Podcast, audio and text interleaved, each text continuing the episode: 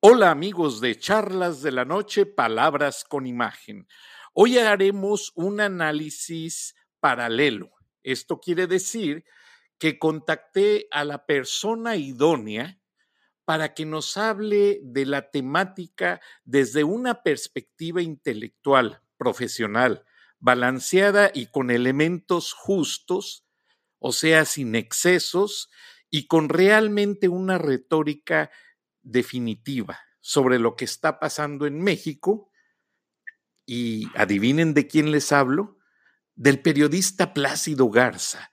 Plácido Garza es un intelectual que empezó su carrera en el periódico El Norte, donde fue reportero, años después fue editorialista y así ha trabajado en varios medios masivos muy importantes en México.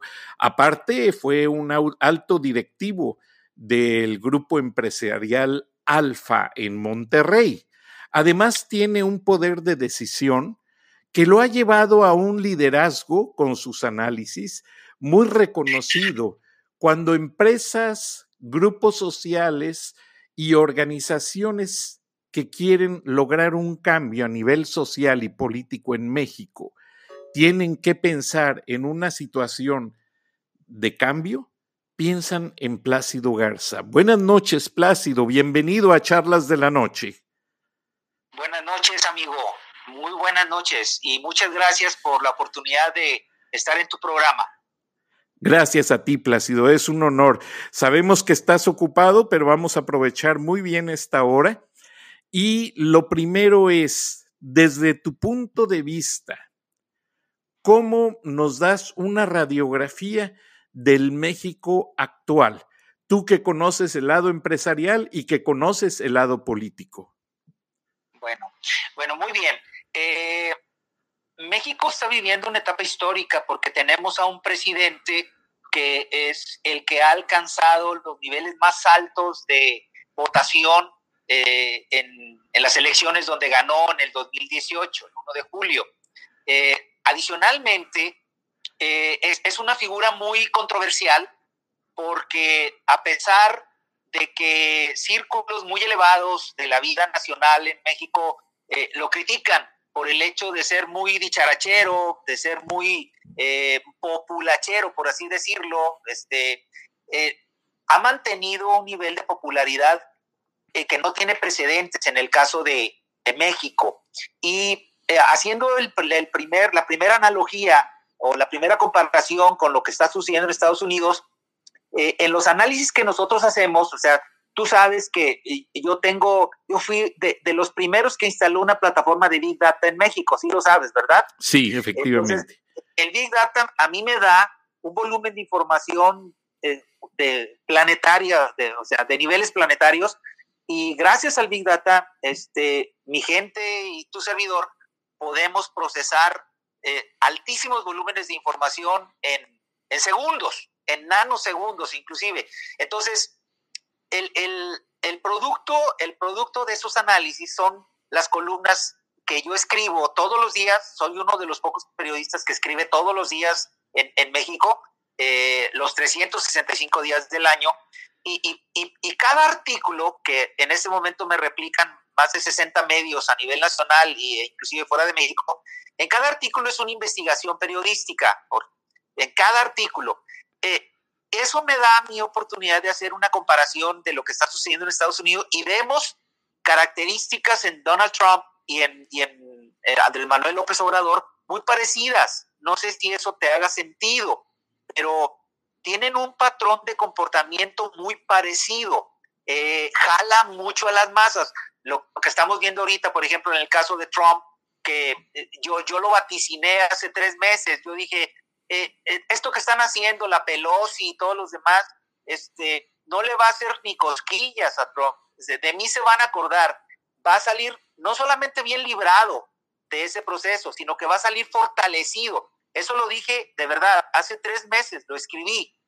Y mira lo que acaba de ocurrir. O sea, el, el tipo está ahorita en las nubes gracias a ese lenguaje directo que le llega a la gente. Y desde ahorita yo estoy vaticinando que no va a haber adversario que se le enfrente, a, pesar de que sí los hay, por ejemplo, la gran sorpresa es Pete Buttigieg, el, el, representante de las minorías, como él se llama, que está dando la sorpresa en los índices de popularidad por el lado del Partido Demócrata, un tipo muy joven, 37 años, imagínate, este, que tiene toda la experiencia de haber sido este, parte de las Fuerzas Armadas, este, él, yo creo que él, más adelante si quieres podemos tratar el tema, conozco muy bien lo que está sucediendo en Estados Unidos, pero contestando tu pregunta, eh, el gran éxito de López Obrador es que se le metió a las masas. O sea, la gente, yo te puedo decir que lo adora.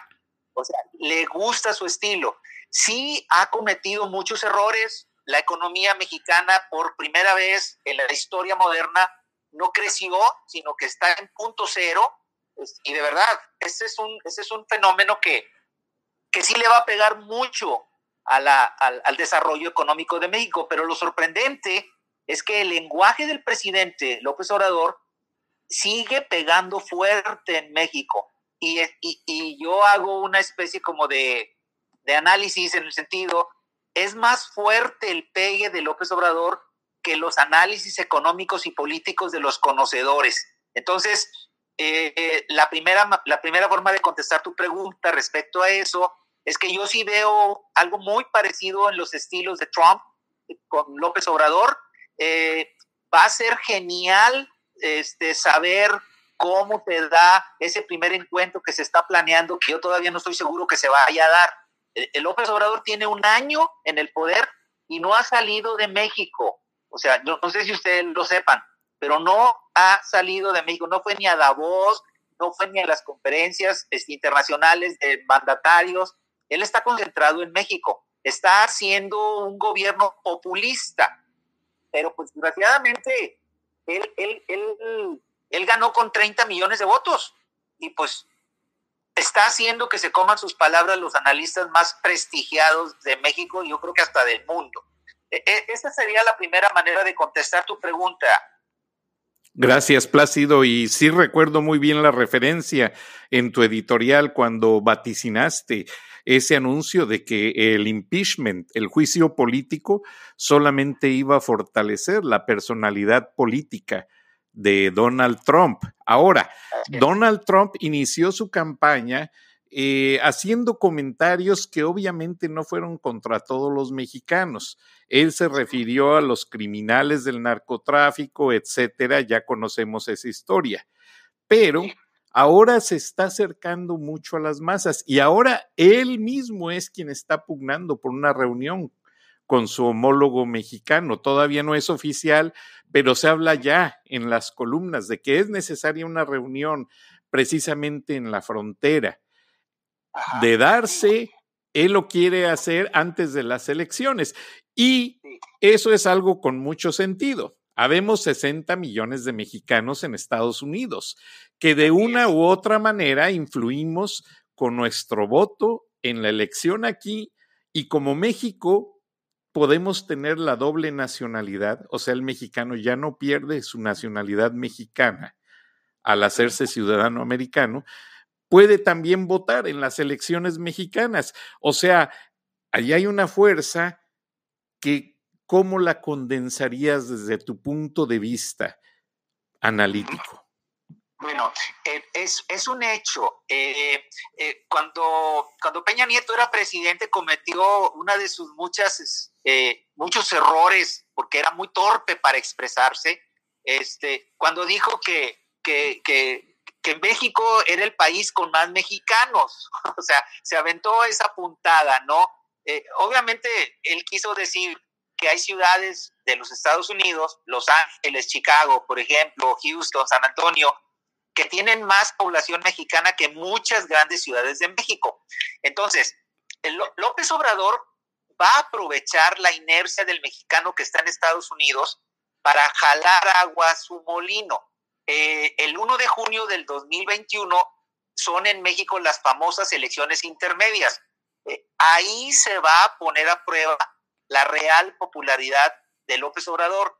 No me extrañaría, eso es algo que estamos analizando mi equipo y un servidor, no me extrañaría que el promotor de esa reunión en la, en la frontera de López Obrador con, con Donald Trump haya sido el mismo López Obrador. Él, no masculla el inglés, él, él, no es muy fluido para poder hablar, pero tú sabes que eso se resuelve con un buen traductor y un presidente puede tener el mejor traductor del mundo. Creo que hay un interés político de los dos lados, este, mi estimado, de los dos lados. Yo creo que el beneficiario político de esa reunión no solamente sería López Obrador, sino que sería Trump también, porque va a jalar el voto hispano, va a jalar el voto de los mexicanos. Este, yo te puedo hacer un pronóstico. Esa reunión se va a dar tarde o temprano, va a ser antes de las elecciones, y, y si analizamos lo que van a decir los dos presidentes, te vas a dar cuenta que ya van a quedar atrás los mensajes que se dirigieron uno al otro, eh, en el caso de Trump, muy ofensivos contra el gobierno mexicano por lo del famoso muro, ya le va a bajar el tono, ya se lo está bajando desde ahora, pero lo va a bajar más, porque a Trump le hace bien hacerse del voto de los mexicanos en Estados Unidos. Hay estados muy, muy republicanos como Texas, por ejemplo, en donde no va a tener mucho problema para eso, pero hay otros en donde, por ejemplo, como Indiana, en donde sí va a tener problemas. Entonces, en Indiana, pues hay comunidades hispanas muy fuertes. Entonces, yo sí creo que esa reunión tiene mucho de conveniencia, tiene mucho de conveniencia. No va a haber, no va a haber un damnificado en esa reunión. Yo creo que los dos van a salir ganando. Eh, en este momento, en este momento, ya no se habla, ya no se habla de nada ofensivo. Si tú, si tú observas el Tratado Comercial de México con Estados Unidos y Canadá, eh, va viento en popa. Hay, hay algunos problemas relacionados con ese tratado comercial. Eh, yo precisamente ayer tuve una reunión con Ildefonso Guajardo, que fue secretario de Economía con Peña Nieto durante los seis años. El único ministro de Peña Nieto que duró los seis años fue Ildefonso Guajardo. Yo me reuní con él ayer y en un análisis muy exhaustivo que tú vas a leer en mis columnas próximas, hoy sale el primer, la primera columna este, mía, eh, mi plática con Ildefonso Guajardo, el, el, análisis a detalle del Tratado de Libre Comercio de México con Estados Unidos le da a Estados Unidos manijas de control que van a poner de rodillas a gran parte de la industria de exportación en el caso de México. Eh, eso se va a ver en lo sucesivo. Y eso se debió a que cuando entró López Obrador, uno de los errores que cometió fue despedir a los equipos negociadores del, del, sexenio pasado que se encargaron prácticamente de amarrar este tratado comercial. Por ejemplo, en mi columna de hoy yo hablo de que el Tratado de Libre Comercio entre México, Estados Unidos y Canadá, para México, tuvo unas primeras parteras que fueron del PRI. Luego esas parteras le cedieron el lugar a unas matronas que fueron del PAN. Y ahorita, ¿eh? las que van a amamantar al bebé son del partido Morena. o sea, imagínate tú tres partidos alrededor de un tratado comercial. Entonces, eh, Kenneth Smith Ramos, que es el experto en negociación de tratados comerciales bilaterales, fue despedido por el gobierno de López Obrador a pesar de haber sido el artífice del tratado comercial entre estos tres países. Se quedaron, imagínate tú, completamente desvalidos. ¿Y sabes qué sucedió? Estoy hablando en este momento del Tratado de Libre Comercio porque va a ser un tema. En la reunión que va a tener Trump con López Obrador, ese va a ser un tema. Este, te hago el pronóstico porque de alguna manera tengo información en los círculos cercanos del Palacio Nacional y sé que la reunión se está gestando ya desde ahora y estoy teniendo acceso a puntos de la agenda. Y te digo que ese va a ser, yo creo que el primer tema que van a hablar los dos presidentes. Pero imagínate tú el, el, el nivel de, de, de, desvalidez por parte del gobierno mexicano cuando en las negociaciones el equipo estrella de la negociación fue despedido. A Kenneth Smith Ramos lo despidieron. ¿Y sabes lo que ocurrió? Dos cosas. Ocurrieron dos cosas. La primera, Kenneth Smith Ramos, que fue el experto técnico de la negociación del tratado comercial, el NAFTA, ¿eh? no para en sus giras por el mundo siendo invitados por organismos internacionales, por gobiernos, por universidades que están aprendiendo de él cómo negocia tratados comerciales con otros países. O sea, el tipo es una autoridad y lo despidieron. Entonces, ¿qué es lo que ocurrió en el caso de México? Yo tuve una plática con Carlos Salazar Lumelí, el presidente del Consejo Coordinador Empresarial, que es el máximo organismo empresarial en México, y él personalmente me dijo en un desayuno muy famoso que se hizo aquí en Monterrey, en el Club Industrial, el famoso desayuno del machacado sin cebolla, del cual tú te debes de acordar. A mí me dijo Carlos Salazar, la empresa privada le tuvo que meter dinero para contratar a los especialistas mexicanos que fueron despedidos por el gobierno de López Obrador para que siguieran apoyando a SEADE, que es el nuevo negociador, y que no se nos cayera el mundo encima.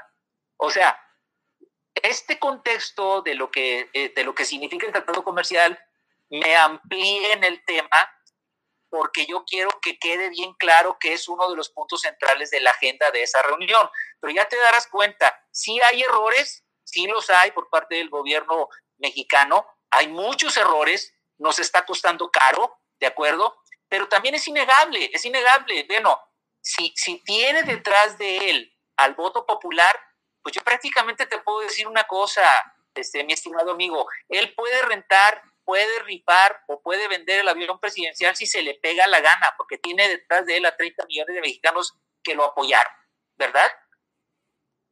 Efectivamente, pero ahora toda esta situación de puntos de vista de los exfuncionarios, gente de empresarios que están al frente de las cámaras empresariales, tengo entendido, y también por lo que he leído en tu columna, que ya le han externado al presidente los riesgos que conllevaría. ¿Crees tú que antes de que se gestara esa reunión que tiene, pues más que nada, el beneficio político para ambos candidatos, porque López Obrador, pues, aunque está como presidente, se habla mucho y tú lo has mencionado en la columna, sigue comportándose su retórica como si fuera candidato todavía. Y Donald Trump, pues, viene a, la reelección prácticamente. Ahora, ¿qué puntos de estos análisis han hecho más álgido el, el, estrecho que existe entre empresarios y López Obrador? Bueno, mi percepción es que eh, los empresarios oportunistas, los oligopolistas, los dueños de monopolios, y no tengo ningún empacho en decírtelo porque yo me he reunido con líderes empresariales, casi te puedo decir de las principales ciudades del país. O sea, no es mío lo que te voy a decir, lo he recogido de esas entrevistas. Hay empresarios que han aprovechado la inercia de los gobiernos como Carlos Slim, como Claudio X González, como muchos otros empresarios, que son los que están pegados al presidente en el Palacio Nacional o sea, ellos son los oligopolistas, son los que manejan los grandes monopolios. Imagínate Telmes con el 80% del mercado nacional en la telefonía y Carlos Slim detrás de él. Ese tipo de empresarios son rechazados por la gran mayoría del empresariado mexicano porque están etiquetados como gente oportunista que ha sobrevivido como rémoras con gobiernos del PAN, del PRI y ahora de Morena.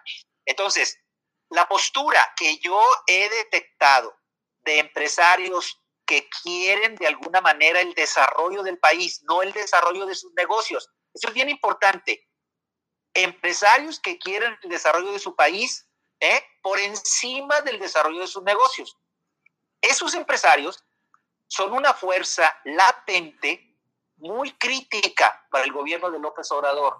A mí me consta que hay resistencia empresarial en ciudades como Monterrey, Tijuana, Guadalajara, Puebla, Mérida, que de alguna forma están esperando el momento oportuno para salir a la palestra.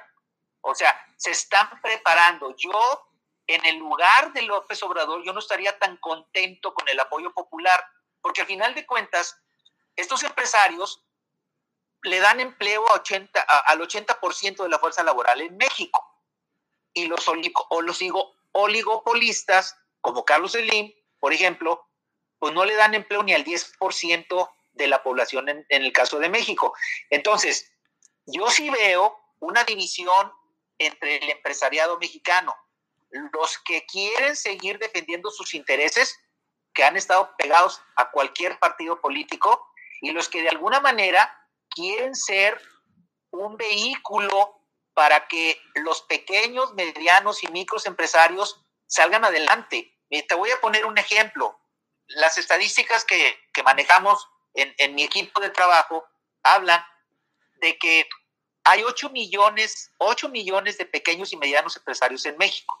Esos 8 millones de pequeños y medianos empresarios están muy enojados con las cámaras empresariales, como cuáles, con Camín, Canacintra, el Consejo Coordinador Empresarial, están muy enojados porque esas camarotas, como yo les llamo, solamente defienden los intereses de los grupos grandes y al pequeño no lo toman en cuenta, lo están despreciando.